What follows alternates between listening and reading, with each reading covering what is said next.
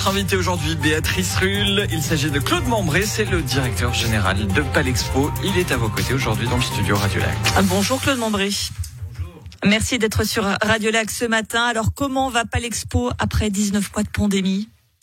Et bien, Palexpo va mieux. On a repris nos activités à la fin du mois de, à la fin du mois d'août de, de, cette année, avec euh, tout d'abord un congrès médical. Pour la petite histoire, c'était des infectiologues, donc c'était assez, rigolo, assez rigolo d'accueillir ces gens Palexpo.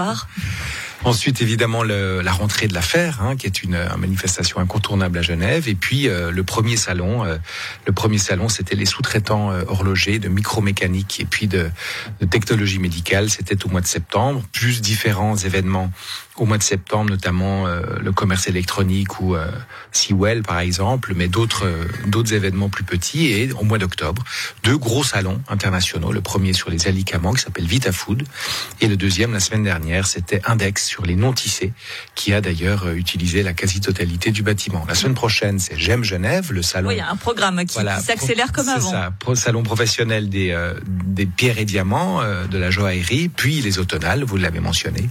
Et on va terminer l'année avec le concours hippique traditionnellement. Donc Palexpo qui va mieux, c'est le, le, retour d'une activité, mais une activité différente d'avant. On ne fait plus les, les, salons post-pandémie comme on le faisait pré-pandémie.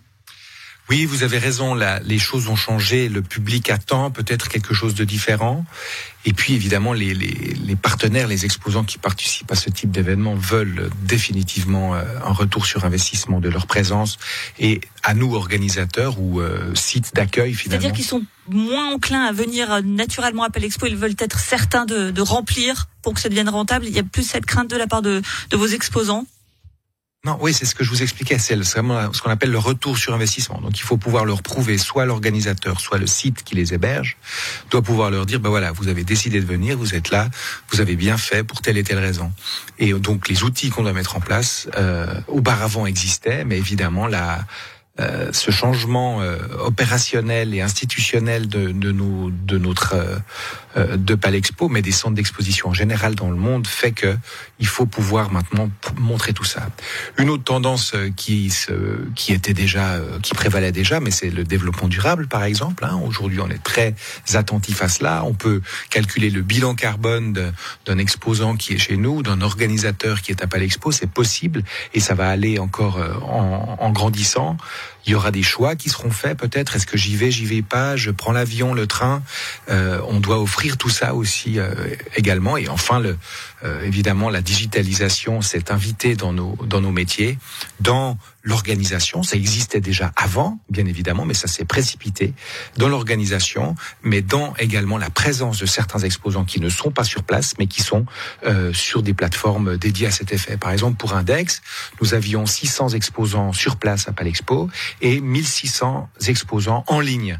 Donc, ils n'étaient pas présents sur place, mais ils avaient un stand en digital, ils avaient des produits en digital et ils discutaient avec des gens en digital directement, mais dans le cadre de notre salon. Donc, euh, c'était la même chose, si vous voulez, que physiquement, mais sur les réseaux. Et ça, ça existait déjà avant, clairement, mais ça s'est précipité. Ça s'est accéléré. Clairement. Euh, L'autre facette de Palexpo pendant cette pandémie, c'est que vous avez été un, un temps transformé en vaccinodrome. Ça, c'est quand même pas votre euh, votre votre fond de commerce habituel. C'est quelque chose d'assez surprenant. Comment vous êtes fait à cela euh, assez facilement? Oui, bon, Palexpo accueille toute une série de choses. Hein. Alors, on a accueilli un centre de vaccination, on était ravis de le faire, hein. Euh, et puis avec euh, quantité de bénévoles qui étaient sur place, hein, des professionnels de santé bénévoles. Euh, donc, on était très heureux de le faire, mais on accueille euh, des salons, on a accueilli la messe du pape, souvenez-vous, on accueille quantité de choses variées et diverses. Donc, c'était une corde. Était utile à cette période-là, oui. Une corde de plus à notre arc, clairement.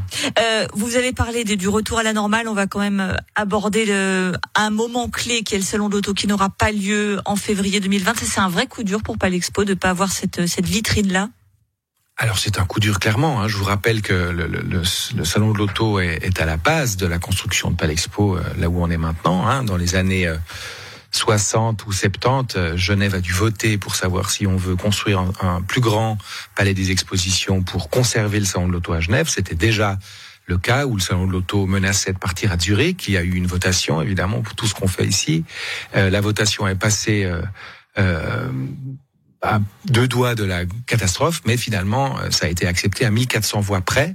Et Palexpo a été construit au Grand Saconnet de, et l'ancien palais est devenu l'université. Ça ne remet pas en cause la, la durabilité, la, le bénéfice de, de Palexpo, le fait que ce salon d'auto soit annulé? Bah, non, ce que je, je, vous rappelle toute cette histoire parce que finalement c'était déjà le cas il y a 40 ans. Il y a déjà 40 ans, il y avait des, des tensions entre Zurich et Genève pour savoir qui allait organiser le salon de l'auto. Et puis aujourd'hui, alors je, évidemment les choses ont changé, on vit pas du tout la même situation, mais euh, ces tensions elles sont encore là. Et puis euh, évidemment le monde automobile est sous pression.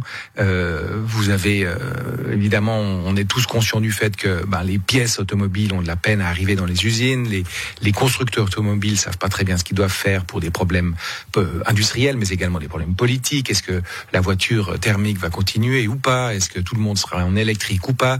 Donc il y a beaucoup de changements dans le cadre du monde automobile, et puis il y a aussi beaucoup de changements dans, le, dans, la, dans la distribution finalement. Euh, Vous dites il y a beaucoup de changements. On parlait beaucoup d'un salon de la mobilité qui pourrait être propriété de Palexpo. On, on en est où de cela? Est-ce que c'est dans les dans les tuyaux, euh, dans les halles de Palexpo potentiellement? Non, non, le salon de l'auto appartient à une fondation qui a été créée en 1905 et qui existe et qui est propriétaire du salon et qui l'a toujours été. Donc ça va pas changer ça. Le, le, et maintenant si ça se transforme en mobilité ou pas, encore une fois, c'est l'intérêt de celles et ceux qui participent qui prédomine. Si celles et ceux qui décident euh, aux, aux destinées du salon veulent axer davantage sur la mobilité que sur l'automobile, c'est leur choix.